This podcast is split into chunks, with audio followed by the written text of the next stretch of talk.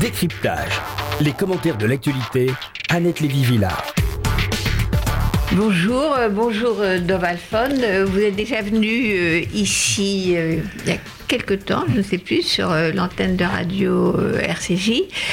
Et depuis, vous êtes encore plus connu. Parce que Oh, je merci. rappelle, ouais, ouais, ouais. je rappelle que euh, vous avez dirigé le journal Arrête pendant plusieurs années. Ensuite, vous êtes parti et vous êtes aujourd'hui euh, correspondant et aussi euh, ce qu'on appelle en, en anglais writer at large. Et là, vous couvrez quand même les affaires européennes, les affaires internationales pour Arrête. Et vous avez eu le temps d'écrire un livre, un roman d'espionnage qui est sorti en Israël et qui est numéro un depuis Ça fait 11 semaines maintenant. depuis 11 semaines numéro 1 en Israël et déjà évidemment acheté euh, par tout le monde et qui va être euh, décliné en, en série sur le mode de, de Homeland.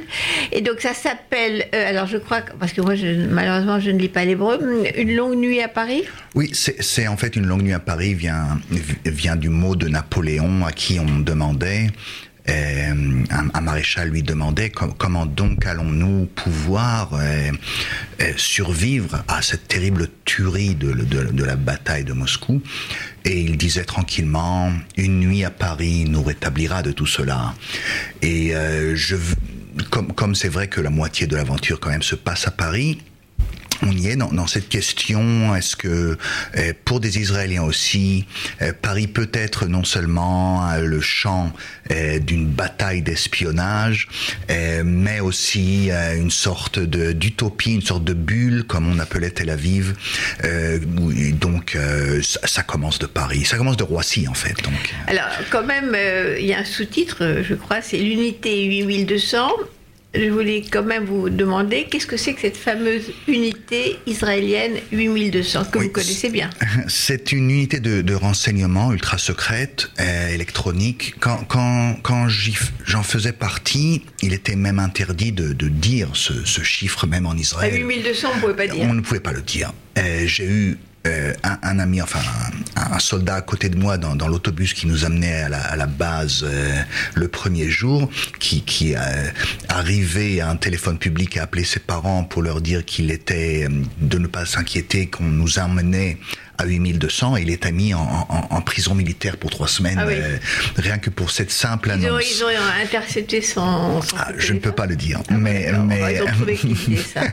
mais, Ça paraît, ça mais- paraît, mais la blague, la blague, je ne vais pas résister à la blague Ouais. euh, sur le Mossad. Vous avez quelqu'un qui sort de l'immeuble du Mossad à Tel Aviv en courant, qui saute dans un taxi, le chauffeur de taxi lui dit où est-ce que je vous emmène? Et le type du Mossad dit je peux pas vous dire. Voilà, oui. C'est à peu près ça. C'est à peu près ça. Mais euh, c'est vrai qu'avec le, le boom du high-tech en Israël, dès, dès le début des années 2000, on a, on a commencé à en parler de plus en plus, puisque euh, beaucoup des inventions israéliennes euh, ont été fondées sur, des, des, des- euh, sur des inventions faites, des inventions militaires faites à 8200. Et donc de plus en plus, on disait, ça vient de 2200, cet inventeur euh, euh, était à, à 8200. Et petit à petit, les journaux américains ont commencé euh, à s'intéresser à cette unité. C'est alors que, l'armée israélienne a décidé de lever le, le- le voile du secret défense. Et au- aujourd'hui, en, tapant même sur Google, dans, la grande presse américaine, je crois qu'il n'y a pas un seul journal, le New York Times, le Business Week, tous ont fait de très grands reportages avec l'unité 8200, euh, sa technologie, mais, mais aussi ses opérations de renseignement qui sont, euh, euh, qui, qui sont très impressionnantes. Et en France, il n'y a pas eu d'article sur 8200 encore? Je suppose qu'il y en a eu, mais je les ai pas vus. Je pense que la France est un pays qui se voit beaucoup moins technologique et, et beaucoup moins à l'écoute de, de à ouais. Non, oui, euh, la France a d'autres qualités, mais mais bien que la France est un aimant pour start-up, ça fait déjà quelques mois que Paris est, vraiment très impressionnant, euh, très impressionnante en, arrachant des contrats et des capitaux. Euh, le français n'aime pas se voir tellement à la pointe de la technologie, alors qu'il y est mais, c'est quelque chose d'appréciable aussi. Donc ce n'est pas une critique. Mais, mais je pense que euh, la France sait, le, français sait qu'il y a euh, une, un organisme de renseignement français très perfectionné dans ses écoutes, puisque les écoutes sont une maladie française, presque bien avant la technologie, dans, dans le monde politique. Voilà. Donc je pense que ça, quand même, on le ressent. mais c'est vrai qu'à l'échelle mondiale, euh, penser que toutes nos conversations téléphoniques, tous nos messages euh, sont, sont, captés. américaine euh, voilà, exactement. Et, donc le 8200 est en fait la, la, réponse, on peut dire israélienne. Et d'ailleurs, il y a une très grande coopération entre l'agence américaine et l'israélienne. Et, et je pense que jamais on a écrit un roman d'espionnage basé sur le vrai espionnage, puisque l'espionnage humain, Mossad, etc., a de moins en moins d'importance aujourd'hui. C'est vraiment peut-être même pas 20% des, renseignements importants. Donc euh, il était temps, je pense, euh, d'écrire aussi sur ce qui se passe vraiment dans, ce monde de l'ombre, et c'est ce que j'ai essayé de faire. Alors, il y a deux, si je ne me trompe pas, il y a deux anciens de cette fameuse euh, unité 8200, Dovalphone, qui ont fait parler d'eux parce qu'ils avaient réussi à casser des codes. Euh, et il y, en a, il y en a énormément. Euh, presque toutes les inventions technologiques Internet que nous utilisons euh, ont eu soit leur version dans l'unité 8200, soit ont été carrément inventées dans l'unité 8200. Il suffit de réfléchir à tout les, les messengers, que ce soit WhatsApp, que ce soit Yahoo Messenger qui était l'un des premiers, tout ceci vient d'une invention israélienne appelée ICQ, euh, euh, qui est une, compagnie fondée par Yossi Vardi, un des, des, vieux de la vieille de, de, de la technologie israélienne, et c'est une invention de 8200. Tous les, les, les instant messages, tout euh, presque au, au niveau du, de, des fameux textes SMS, tout ceci est une invention israélienne mais, mais bien sûr tout ce qui tient aussi au code et au décodage. Euh, c'est extrêmement important pour, euh, pour cette unité de, renseignement. Euh, mais dans la vie de tous les jours, quand on cherche sur Google un nom, en fait, on utilise une technologie perfectionné par 8200 dans, dans les années 80. Que Google donc, a, euh, a, récupéré? Non, euh, il y a eu d'abord Alta Vista, donc euh, Google a récupéré après 5 ou 6 niveaux de, de, de changement. Ce n'est pas intermédiaire. intermédiaire, exactement. Mais, mais à la base, tout ceci était israélien et on ne peut pas parler des, des, inventions de nos jours parce qu'on ne les connaît pas, mais, mais il, est, il est fort à parier que la plupart des, des, des nouveautés Internet euh, les applications, etc. Euh, ce n'est pas seulement Waze que tout le monde euh, sait à peu près que c'est une invention israélienne. Beaucoup plus que ça proviennent d'une idée israélienne à la base. Alors, Dov Alphonse, je rappelle donc que vous avez dirigé Arès et que vous écrivez encore pour Arès sur toutes ces questions-là et d'autres.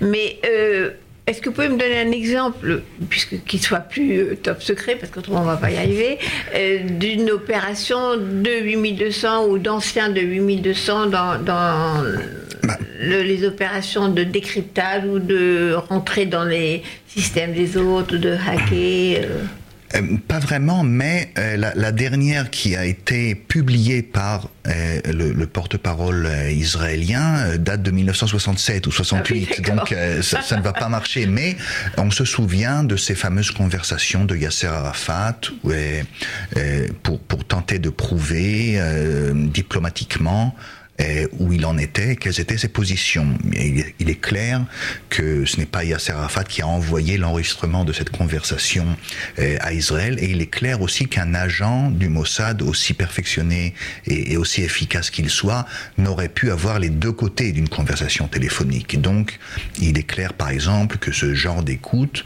qui était alors tout à fait euh, miraculeux et aujourd'hui peut sembler un peu banal, euh, provient d'un travail de cette unité. Par exemple, euh, prenons le cas de l'Iran, qui est quand même un souci majeur pour Israël.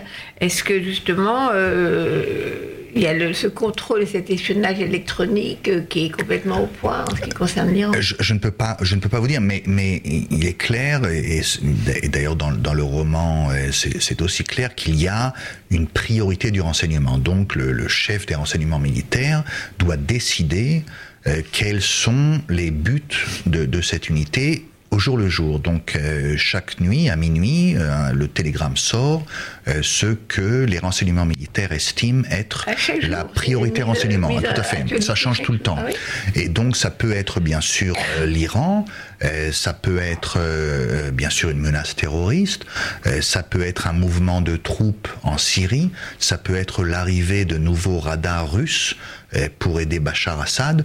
Tout ceci est tout le temps, tout le temps actualisé. Donc on n'a pas vraiment euh, d'ennemis comme l'Iran ou le, le, nouveau régime en Égypte ou ce genre de choses. C'est vraiment, ça change tout le temps. Et d'ailleurs, ça, ça, a le rythme Internet. Hein. Ce n'est pas seulement fondé sur Internet, ça vit direct, ça. En direct live. Voilà. Mais pour être un peu plus euh, sceptique, dans les dernières guerres, euh, que ce soit celle du Liban, Israël-Liban en 2006, contre le Hezbollah ou euh, le problème des tunnels à Gaza, il semblerait que le renseignement n'ait pas été aussi performant que ça. Non, je pense que euh, d'abord cette unité, euh, bien sûr, n'a pas un, avantage extrême contre des opérations de guérilla. Contre le terrorisme, puisque au contraire, le système est tellement perfectionné qu'il est excellent pour comprendre ce que les Russes viennent faire en Syrie, mais il est par contre très difficile de savoir ce que deux ou trois terroristes planifient à Gaza. Donc je pense que cette unité, ce serait faire un mauvais procès de dire mais vous n'avez pas compris le Hezbollah ou quoi, ce n'est pas son rôle. Euh, son rôle, c'était, disons, par exemple, la bombe atomique du Pakistan. Euh, est-ce qu'elle existe? Est-ce qu'elle peut arriver à d'autres États qui sont plus proches d'Israël, etc. C'est donc vraiment une vision stratégique, disons, de, de, la menace. Et donc la difficulté, ce qui est paradoxal, c'est-à-dire on peut espionner loin, oui. Pakistan, euh, Iran et la Chine. Mais par contre, à la maison, c'est plus compliqué. Euh, je ne dirais pas que c'est que c'est plus compliqué, mais c'est le rôle d'autres d'autres unités, d'autres unités qui font un travail, je pense, extraordinaire. Mais euh, évidemment, la, menace là est, est, tellement diffuse. et, et, tellement ne répond à aucune règle militaire que, que c'est évidemment beaucoup plus compliqué, oui. Alors, euh, Alphon, donc je rappelle que vous venez de sortir un livre qui est déjà un best-seller qui s'appelle Une longue nuit à Paris, en hébreu seulement, encore en français. Ça viendra, ça viendra. Ça va être très vite en anglais déjà, bien sûr. Et qui euh, raconte euh, une histoire d'espionnage à partir de cette fameuse unité mystérieuse, qui est de moins en moins, 8200. Maintenant, pour revenir en France, donc vous couvrez l'actualité française Très bien d'ailleurs, avec des grands papiers extrêmement. Euh, avec plein de scoops. Euh, vous, êtes, vous, avez été, euh, vous avez des scoops du Quai d'Orsay. Enfin, vous êtes à, la pointe de l'actualité sur la France. Et donc, première question évidemment, avez-vous été surpris par le carton qu'a fait François Fillon, primaire de la droite? Ça vous a étonné? Non. Et pas vraiment, puisque trois jours avant, euh, j'ai écrit un papier sur la, percée Fillon, basé, d'abord il faut le dire, sur un, une sorte de, de mea culpa des, de certains sondages déjà 24 heures avant euh, le vote le vendredi déjà, dans Le Monde, on pouvait voir, dans, disons les sondages du Monde, on pouvait voir une certaine question autour d'une percée fulgurante en trois jours de François Fillon. Euh, moi, en, parlant euh, à, des, des, gens de droite euh, qui sont à, Paris, mais, mais qui sont une droite catholique et, et, qui sont de droite depuis toujours. La vraie droite française Je suppose, oui. Et, donc, en essayant de comprendre ce qu'ils allaient voter, ma question c'était Juppé ou Sarkozy, parce que c'est comme ça que je percevais. Et, j'ai été surpris par, par, le grand nombre de, de, gens de droite qui me disaient que non, ils votent Fillon. Et pourquoi mais je pense que Sarkozy était, pour cette droite, beaucoup trop populiste, je dirais presque vulgaire, et que Juppé, par contre, était trop à gauche. Alors qu'il est bien sûr centre droit, il n'est pas du tout à gauche. Mais euh, pour eux, l'homme qui ressemble le plus à un présidentiable de droite, c'était François Fillon. Parce que dans l'un de vos articles que j'ai pu lire, parce qu'il était traduit en anglais sur le site de Haaretz, vous avez justement euh, noté que Nicolas Sarkozy faisait campagne euh, dans les, les bottes, si je peux dire, de, Donald Trump. C'est-à-dire qu'il qu'il reprenait les grands thèmes euh, populistes et un peu extrémistes de, Trump. Ça n'a pas marché en France. En, Fran- en- en fait, la droite française a rejeté cette approche. Ce qui, je pense, est- ne, parle qu'en sa faveur. hein. Mais enfin, eh, je pense que Sarkozy a essayé de faire passer un message extrêmement populiste. On se souvient de la double ration de frites, donc Ouais, on peut dire aussi simpliste, hein, parce qu'il y a un vrai problème.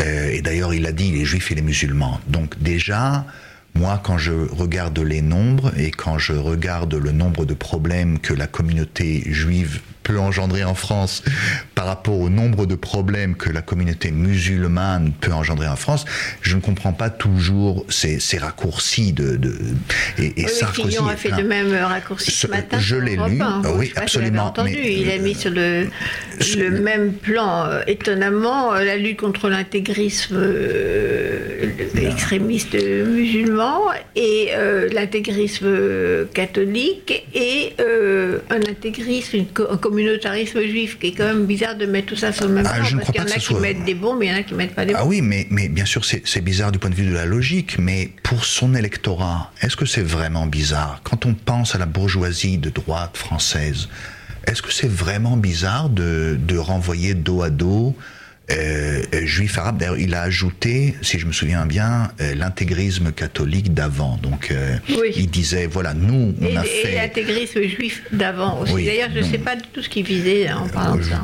Je, pense qu'il avait soin tout simplement de ne pas se présenter comme trop le péniste, donc Oui. trop, trop Donc, il a mis les catholiques et donc les il a envoyé dos, dos à dos, voilà, dans le même sac les deux. Mais mais l'électorat de droite préfère ce discours-là à celui de Sarkozy, c'est- très clair. Et, et donc, euh, ce qu'il reste effectivement, c'est il a préféré celui de, de Fillon, Fillon, pardon, à celui de Sarkozy, Sarkozy. voilà. Et, et Et moi, donc il, nous reste donc la, la grande question quand même, qui, est- qui est quel est le meilleur adversaire face à, à Marine Le Pen? Et, et c'est ça où nous allons voir l'électorat de droite donc ce dimanche jouer à un poker menteur euh, passionnant, mais extrêmement compliqué pour moi. Alors moi, j'ai toujours pensé, j'en ai, j'ai même dit, je pense ici, à cette radio, que Trump, contrairement à ce qu'on pensait, nous avons d'ailleurs discuté de ça à propos de votre article sur Marine Le Pen, Alphon, dans Arrête, que Trump servait plutôt d'épouvantail, y compris pour la droite française, parce que c'est ces Américains, ils font n'importe quoi, ils sont ceci, des milliardaires, tout en or, machin, etc. Donc c'était, j'imaginais pas que ça allait susciter un vrai engouement euh, pour la droite française, cette image-là. D'ailleurs, euh, le fait que le rejet de Sarkozy, qui a essayé de faire du Trump, du Trumpisme, a montré que c'était pas, c'était pas leur, euh, idéal de, droite. Je, pense qu'il y a deux, choses à noter là-dessus. Il y a d'abord les raisons de l'ascension de Trump, qui sont un profond malaise dans les couches populaires de chrétiens blancs aux États-Unis. Et il y a la façon dont Trump a tiré profit de ce malaise. Et il est exact que les Français, les politiques français, et d'ailleurs le peuple français, les électeurs français, ne peuvent pas vraiment eh, s'identifier avec Trump, avec la méthode Trump. Il y en a qui peuvent s'identifier, c'est euh, le Front National. Je ne suis même pas sûr. Je ne suis même pas sûr, on le verra. Je ne suis même pas sûr, parce que c'est très vulgaire, c'est presque une caricature des années 50 où euh, un- un- on demanderait à un journaliste du Pravda de faire un portrait de l'Américain. hein, euh, C'était ça un peu. Il doit, oui. il boit du Coca-Cola sans doute, tout est en or, il a des robinets en or, il a une baignoire Et en il sait or. pas où est Paris. Il sait pas où est Paris. Et en plus, c'est vrai. Donc, c'est Oui. une caricature vraie. Donc, je pense que le français ne peut pas vraiment s'identifier à ça. Mais le malaise, lui, le malaise des, des, des, des, privilégiés blancs qui ne voient vraiment aucun avantage à ce privilège. Hein. Je pense qu'il existe en France aussi, je pense qu'il existe en Scandinavie aussi. Des privilégiés ou de ceux qui en Allemagne. sont en train de perdre leurs privilèges. Mais exactement, et on les appelle toujours des privilégiés. Tirés vers le bas. Mais, mais, on les appelle toujours des privilégiés parce que c'est vrai qu'ils sont nés chrétiens, blancs dans leur pays, que la police ne, ne, les arrête pas à Châtelet, etc. Mais ils ne voient aucun avantage à, à, ces soi-disant privilèges, puisqu'en fait, eh, eh, leur pouvoir d'achat diminue, ils ont de plus en plus peur dans la rue, eh, leurs enfants reviennent d'école avec des histoires effroyables.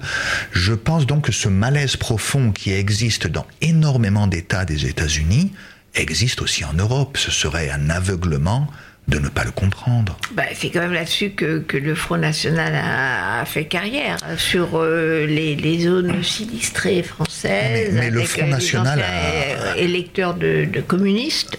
Oui, le Front National a commencé euh, par un, discours xénophobe, anti-islam, anti-musulman. Mais ça, c'était déjà très loin par rapport à ce que l'on vit maintenant, parce que là, le discours s'élargit. Ce n'est pas seulement euh, boutons tous les étrangers hors de France. Euh, Jeanne d'Arc est un symbole national. Je vais à Orléans. Euh, je suis à la place des pyramides. Je mets des fleurs. C'est pas du tout ça. Maintenant, on est dans, dans une autre logique et on le voit très bien sur le plan économie des élections. quel est le programme économique des, des partis? Parce que Fillon, c'est quand même une droite C'est quelque chose qui n'existe plus même aux États-Unis. C'est Reagan, Thatcher, bien sûr, mais c'est un, un, programme incroyable. Et voilà Marine Le Pen. Pour l'instant, elle n'a rien dit, mais déjà ses lieutenants, ses troisième couteaux commencent à dire c'est un fou complet, il va fermer tous les syndicats, il va mettre 500 000 personnes à la porte. Nous, on n'est pas comme ça. Et c'est vrai qu'ils ne sont pas comme ça du tout, parce que quand on, lit vraiment en profondeur le programme économique du Front National, c'est presque Mélenchon c'est presque l'ultra-gauche. Donc je pense que c'est un clash passionnant où les Français euh, de, sensibilité de droite ou d'extrême droite, parce que ça commence à devenir un peu la même chose, vont, être, vont, vont devoir choisir entre leur avantage économique, qui serait de voter Marine Le Pen quand même, parce que Fillon ne leur promet vraiment que des larmes, comme disait Churchill. Nous allons couper les budgets, nous allons augmenter la TVA, c'est très, c'est très grave. D'autant qu'il n'y a plus euh, le Parti communiste, donc euh, ceux qui auraient voté communiste pour une justice sociale. Et, pourquoi Mais, mais le Parti socialiste, il existe à votre sens? Ce n'est pas seulement le Parti communiste qui disparaît. Pour l'électeur de sensibilité de gauche, qu'est-ce qui reste?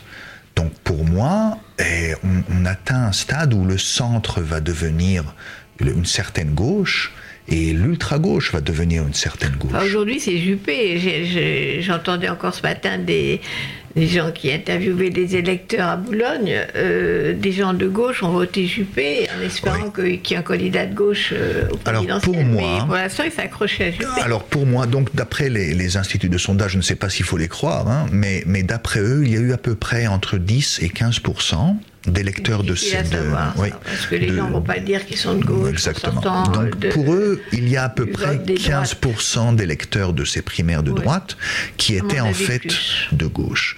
S'il y en a plus, et si, grâce donc à cet électorat qui n'est pas de droite du tout et qui a signé un papier en mauvaise foi, et qui a payé leurs 2 euros, comme, oui, comme Judas. Alors, Donc 8, millions euh, d'euros tout de suite pour la campagne du candidat droite. Alors si c'est ça, si ce sont des électeurs de gauche qui vont essayer ce dimanche de faire passer Juppé, pour moi, c'est Marine Le Pen qui va gagner un avantage certain face à cette situation. Parce que si c'est Juppé qui est élu au second tour, alors qu'on voyait très bien au premier tour euh, l'essor de François Fillon. Les électeurs de droite, parler des, présidentielles, pas des, primaires. Donc le deuxième tour. Euh, le non, non, le, deuxième tour des primaires, si c'est Fillon qui, si, c'est Fillon qui perd et Juppé qui les prend, alors qu'au premier tour c'était le contraire. on va être dans une situation où l'électeur de droite va se sentir lésé. C'est un il va retourner voter Front National. Et Parce pour moi, au premier gens- tour. Il y a beaucoup de gens qui ont, dans ces primaires, j'ai aussi vu des, des enquêtes là-dessus et des reportages, comme à Fréjus, par exemple, qui ont voté Front National et qui, sur ce coup-là, ont été votés aux primaires de droite, donc c'était en principe plus leur parti, Oui. euh, et ont choisi euh, Fillon. Donc Oui, euh, ceux-là retourneront voter Front National, par exemple. Tout à fait. Et non seulement retourne, mais en plus, il y a de plus en plus d'électeurs de droite qui me disent qu'ils vont voter Marine Le Pen au premier tour. Ça, c'est nouveau. Parce que jusqu'à maintenant, on disait au premier tour, les Français votent généralement leur vraie sensibilité. Oui. Et au second tour, ils sont bien obligés de se boucher le nez et de voter pour le candidat qui, disons, le- est le moins astreignant. hein. Voilà, oui, c'était ça pendant des années. oui. Mais maintenant- Parce que dans leur logique, surtout si c'est Juppé qui passe, Pour être sûr qu'elle soit au second tour. dans, non, dans leur logique, si elle, si elle est présidente, pour qu'elle soit présidente de la République, il faut absolument qu'elle passe au premier tour. Ah, directement au premier tour. Parce qu'au second tour, c'est impossible. Il y aura un front républicain quand même. Euh, Même s'il est moins fort qu'en 2002, ça c'est certain. il y a un front même. républicain au second tour. Oui, au second tour. Mais au premier, il n'y en a pas. Non. Donc, si tous ces électeurs décident face à un vote possible pour Un Juppé, appel à la faire passer au premier tour. Tout à fait, mais c'est déjà flagrant dans tous les bistrots populaires, eh, La Roquette, j'étais dans le 16e, à Auteuil. Des gens me disent que si c'est comme ça, si Fillon ne passe pas, leur, leur poulain, leur présidentiable Pour de droite, barrage, barrage aux gauchistes Juppé. et à mon sens, Ouais. ils voteront Marine Le Pen dès le premier tour, alors qu'ils ne sont pas du tout, euh, ils, seraient plutôt enclins à voter Marine Le Pen au euh, second. Dovalfon, votre euh, analyse, c'est- c'est vrai qu'aujourd'hui, Fillon euh, serait le meilleur rempart contre, euh, contre Marine Le Pen, présidente, au second Oui, tour. je Ce pense que ces d'ailleurs dans électeurs-là, le sens oui. des derniers sondages. Alors, les sondages, juste un point pour les sondages, parce que j'ai beaucoup suivi les échecs des sondages, en particulier en 2002, c'était fascinant parce que les, les sondeurs n'ont pas vu euh, arriver le, le vote euh, Front National pour euh, Le Pen, il s'est retrouvé au second tour à la surprise générale, parce que les gens à l'époque n'osaient pas dire qu'ils votaient Front National. Bon, maintenant c'est plus le cas, ils osent le dire. C'est beaucoup moins euh, sulfureux qu'avant. Par contre, euh, on a vu avec l'histoire de Trump, de nouveau, c'était pas très très très chic de voter Trump. Donc euh, il y a un certain nombre de gens qui n'ont pas osé le dire, donc d'où l'échec des sondages. Mais, et on a aussi ça en Israël avec Netanyahou, les sondages se trompent souvent. Mais euh, les sondages se trompent pas sur le mouvement, sur le- la direction. C'est-à-dire qu'on a vu, par exemple, les derniers jours avant les élections, euh, la courbe Trump remonter et au moins se stabiliser autour de Hillary Clinton, pas dépasser, mais donc il y avait quand même, ils ont noté le mouvement, comme vous l'avez dit Sur Fillon aussi. sur le sondage, les sondages Tout autour de, de oui. Fillon. Oui. Ces derniers, juste avant, on a senti une remontée. Oui, Donc, vrai. En fait, il faut interpréter, je pense, aujourd'hui les, les sondages comme des tendances qui se Oui. trompent sur les chiffres, mais qui indiquent quand même un mouvement d'opinion. Et ce qui a été le cas pour, pour Fillon, euh, ils l'ont, ils l'ont vu, comme vous dites, le monde avec... Pour moi- Et vous avez fait des papiers là-dessus, donc euh, ce, ce mouvement a été perceptible déjà. Pour moi, eh, la presse doit eh, rompre avec cette histoire d'amour qui, qui date euh, quand même de 20 ans, 25 ans avec les instituts de sondage.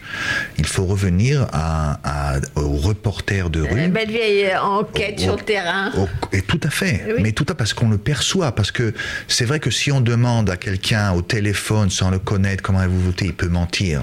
Mais par contre, si on est dans un bistrot de Haute-Savoie toute la soirée et on parle à une dizaine de, de personnes intelligentes, eh ben, au bout de quelques verres, ils vont bien vous dire comment ils vont voter.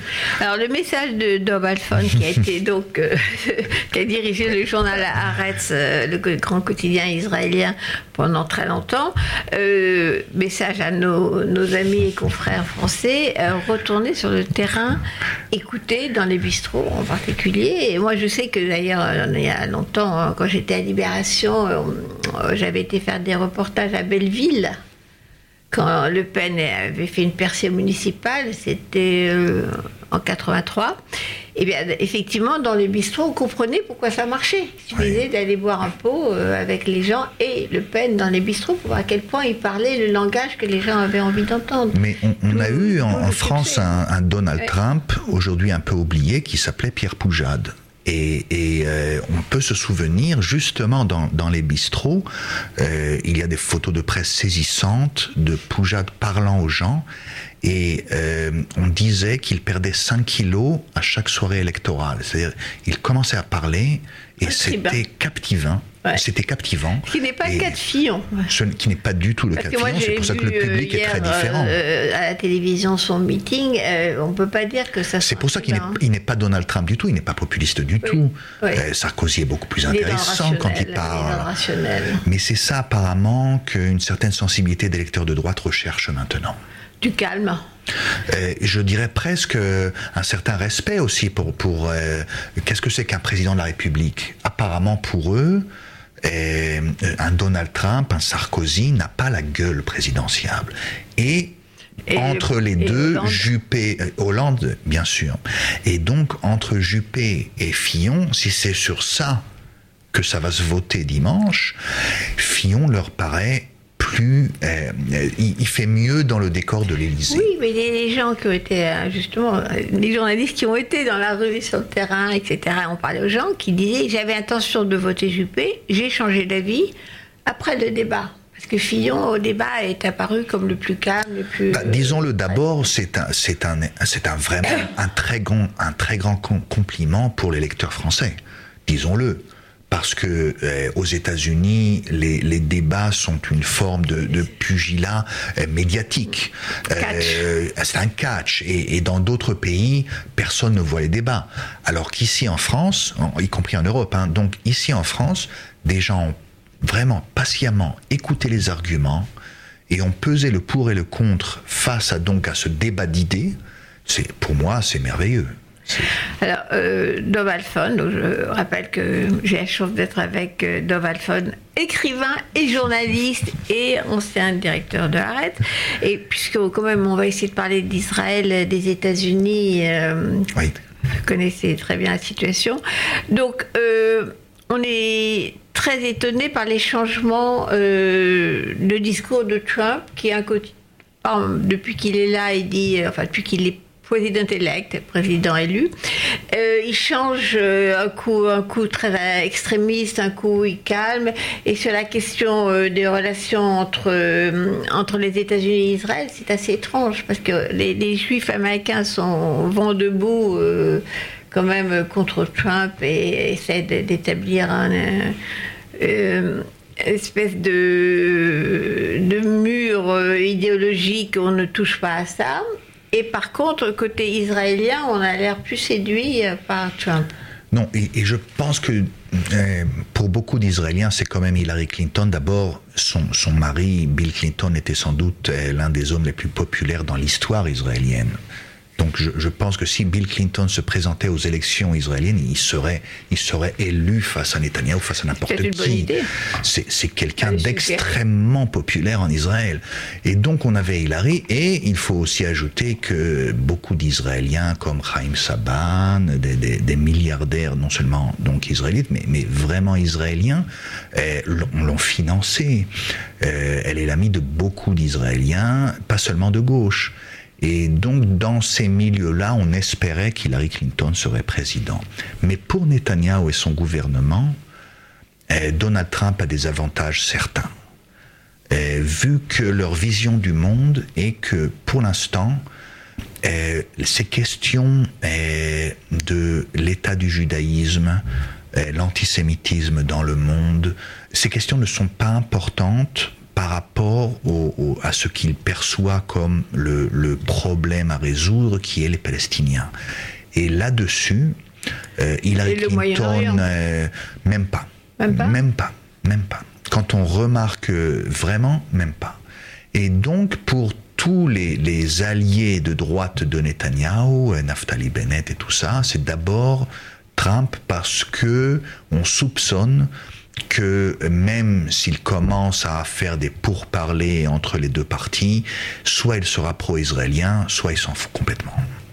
Mais là, quand même, on a l'impression que pour une fois, euh, il y a un fossé euh, sur ces questions-là entre les juifs américains, en tout cas représentés par les organisations juives américaines, avec la, puissance qu'elle représente, et euh, ce qui se passe dans le gouvernement euh, israélien aujourd'hui. Oui, c'est sûr, c'est Netanyahou en fait qui a, qui a dès le début préféré les républicains aux démocrates, ce qui n'est pas très juif. Pas toujours, pas euh, simplement avec Trump, déjà avant. Bien avant, oui, oui, pour toujours. Et, donc c'est déjà ça, mais aussi quand on voit, je crois avant-hier, donc une sorte de banquet victorieux pour Trump dans un restaurant américain et euh, euh, présidé par euh, quelqu'un qui, qui, qui est un, large support de l'extrême droite qui, a, qui ont voté Trump et qui l'ont financé.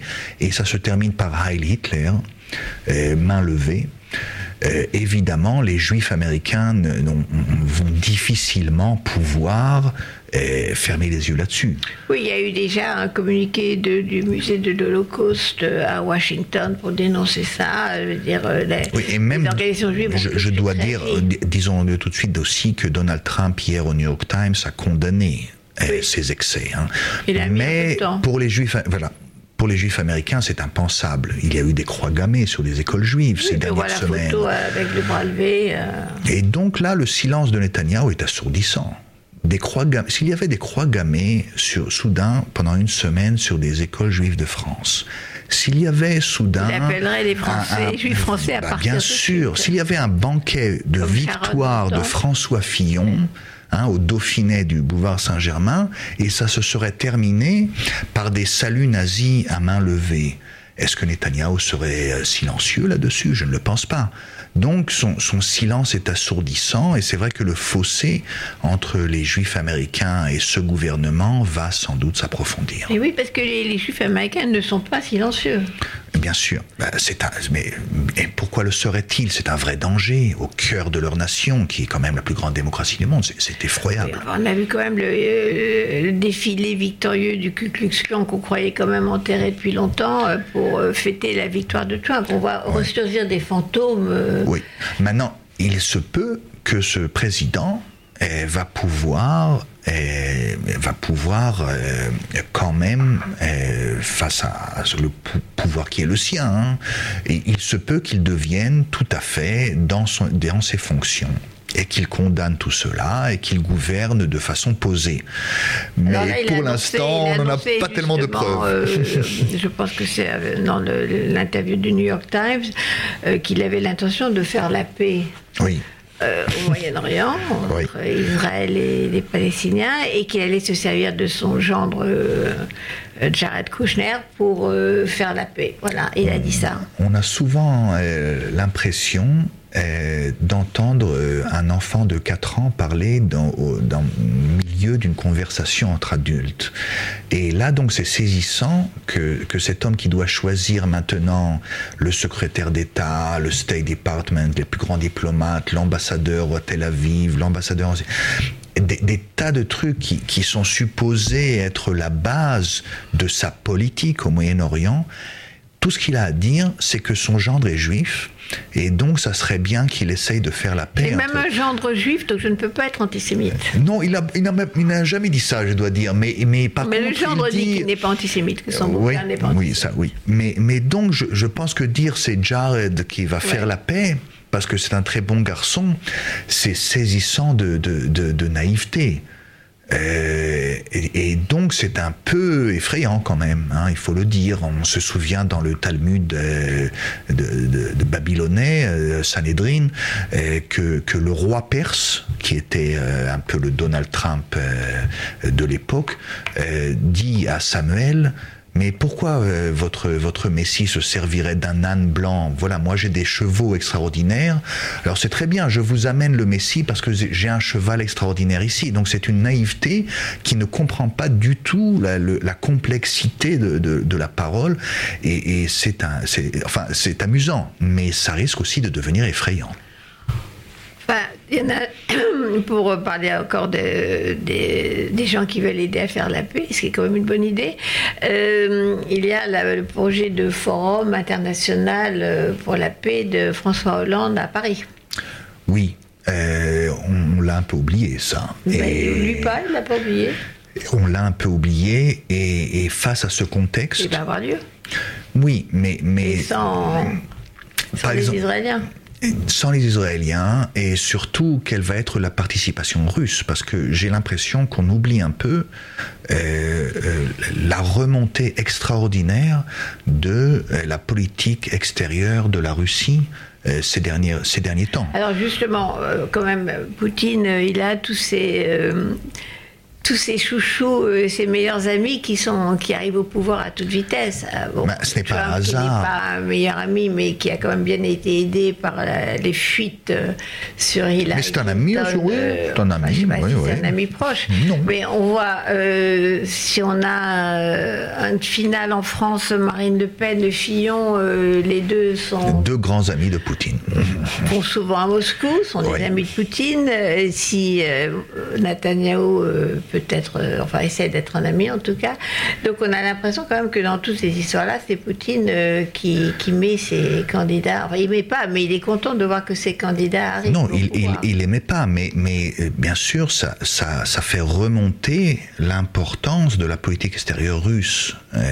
et, et, surtout face à cette naïveté soudaine américaine qui ne comprend pas du tout comment ces choses-là doivent se dérouler j'ai l'impression que l'acteur principal euh, pour, l'année qui vient, du moins, va être russe et, non plus américain et certainement pas français. Il, y a maintenant euh, un vrai problème de sécurité dans l'aviation israélienne récent. Et ce problème est que jusqu'à maintenant, euh, les avions décollaient dans le plus grand secret, personne ne pouvait savoir ce qu'ils allaient faire. Et cela fait maintenant un mois et demi qu'il y a euh, sur la frontière syrienne des radars euh, russes extrêmement perfectionnés qui sont là pour aider Assad, qui ne sont pas là pour espionner les Israéliens, mais ils sont là. Et donc eux, par contre, savent très bien au jour le jour ce que l'armée israélienne fait. C'est une puissance militaire extraordinaire, une ancienne puissance politique qui commence à reprendre du poil de la bête, qui se met sur le terrain euh, sans demander rien à personne et euh, qui, elle, a une vision claire et cohérente de ce qu'elle recherche. Et donc pour moi, euh, que ce soit paix ou guerre, les Russes ont tout à fait l'intention d'être impliqués dans ces questions du Moyen-Orient beaucoup plus que ces dix dernières années. Et surtout qu'ils y sont, ils sont en train de bombarder en Syrie, euh, ils sont déjà là. Et la, Syrie n'est que, et pour moi, n'est que vraiment le prologue de ce qu'ils pourraient faire. C'est-à-dire? Bah, C'est-à-dire qu'ils euh, ont toujours leur mot à dire face à l'Iran. De graves questions se posent sur l'Égypte, qui était bien sûr pro-américaine, mais face à un président qui déclare que les aides extérieures américaines sont beaucoup trop importantes et qu'il va falloir couper là-dedans, c'est l'Égypte qui est la première victime, ce n'est pas Israël, surtout que il est très difficile de couper les aides à Israël. Donc, Jared est là. Donc, euh, nous allons avoir un président égyptien qui va se demander. Il n'y a pas que Jared. Non, voilà. nous avons un président égyptien, si, si, qui va se demander si, c'est le bon cheval, les, les USA. Et la Russie est là, en face, en Syrie. Ah, donc, je pense que la, question géopolitique du, Moyen-Orient va changer profondément euh, ces, prochaines années et, bien sûr le match possible euh, Fillon-Le Pen ne, fait que renforcer cette impression. Ça va être un, ça va être un, déchirement pour Poutine. Est-ce qu'il va soutenir euh, Marine Le Pen ou François Fillon? J'ai lu une, une anecdote, je je crois, dans le monde qui, m'a beaucoup touché, c'est que quand le père de François Fillon est décédé, euh, Poutine a envoyé à François Fillon, son bon ami, un cadeau de condoléances. Et c'était un Bordeaux de 1931, qui est l'année de naissance de son père, de, Fillon père. Très chic. C'est très chic, c'est très français, et c'est en même temps très, russe. C'est en même temps très culturel. On, on parle après c'est très culturel, c'est très européen, et, ça touche la France, et ça touche même les Israéliens, où il y a quand même un million, plus d'un million d'Israéliens de, de, russes, hein, de, qui, qui, viennent de Russie, et qui sont très touchés par ces gestes de Poutine. Donc pour moi, c'est ça la, la, la grande nouvelle de ces derniers temps. L'arrivée de Poutine. Oui, et l'arrivée en force de Poutine. Mais c'est pas une très très bonne nouvelle. Parce qu'en plus, euh, nous sommes en Europe aujourd'hui. Et si, si Trump et Poutine euh, se mettent d'accord pour euh, gérer les affaires, euh, nous autres Européens, on est quand même euh, loin derrière. Oui, mais comme journaliste, je vous rappelle que bad news is good news pour nous. Donc, euh, il y aura beaucoup ah, de quoi discuter. C'est cynisme journalistique. nous, on est toujours pour que ce soit les extrêmes. C'est dans le temps, je me souviens, on met, chaque fois qu'on mettait Jean-Marie Le Pen à la une de Libération, on cartonnait dans les, ventes. Ben on avait très honte parce qu'on se disait quand même c'était vraiment pas bien de faire la pub. Et on appelait euh, Jean-Marie Le Pen euh, notre Caroline de Monaco. Voilà. On met Caroline de Monaco et on est sûr que ça vend. Bon, bah, écoutez, euh, comme ce sont de très très mauvaises nouvelles, fondamentalement, oh, mais intéressantes. Voilà, je ne suis pas sûr qu'elles soient très mauvaises. On le verra. Voilà. Euh,